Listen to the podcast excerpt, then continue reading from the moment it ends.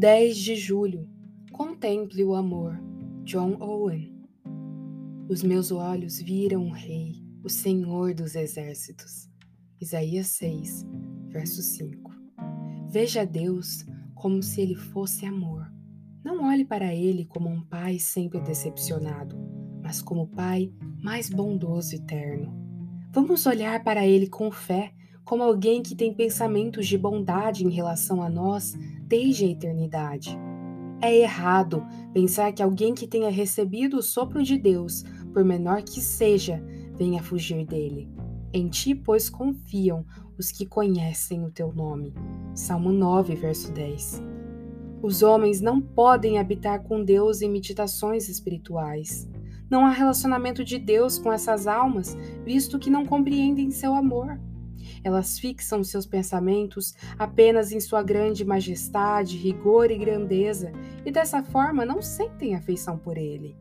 Se uma alma olhasse continuamente para a ternura e compaixão eternas de Deus, para sua graciosa aceitação, ela não suportaria ficar uma hora longe dele. Que a primeira noção dos justos a respeito do Pai seja a de que ele os ama com amor eterno e gratuito que o coração e os pensamentos deles afastem todos os desânimos que porventura existam no caminho. Considere de quem esse amor procede. É o amor de Deus, aquele que é autossuficiente, infinitamente satisfeito com ele próprio e com sua gloriosa primazia e perfeições. Aquele que não tem necessidade de forçar seu amor aos outros, nem de buscar o objeto desse amor sem ele mesmo. Pode haver descanso com deleite complacência na eternidade.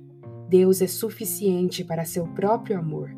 Ele tem seu Filho também, sua eterna sabedoria para alegrar-se e deleitar-se desde a eternidade.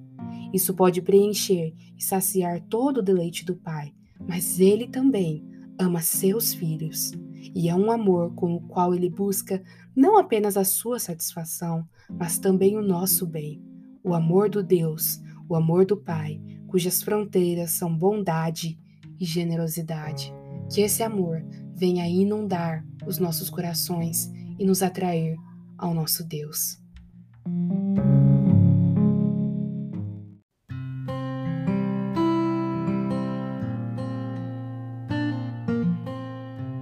Você ouviu a leitura do devocional Dia a Dia com os Puritanos Ingleses, da editora Pão Diário uma leitura que você encontra aqui no Devoção Diária.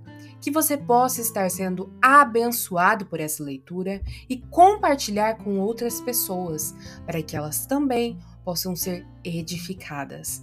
Que Deus abençoe o seu dia na presença dEle.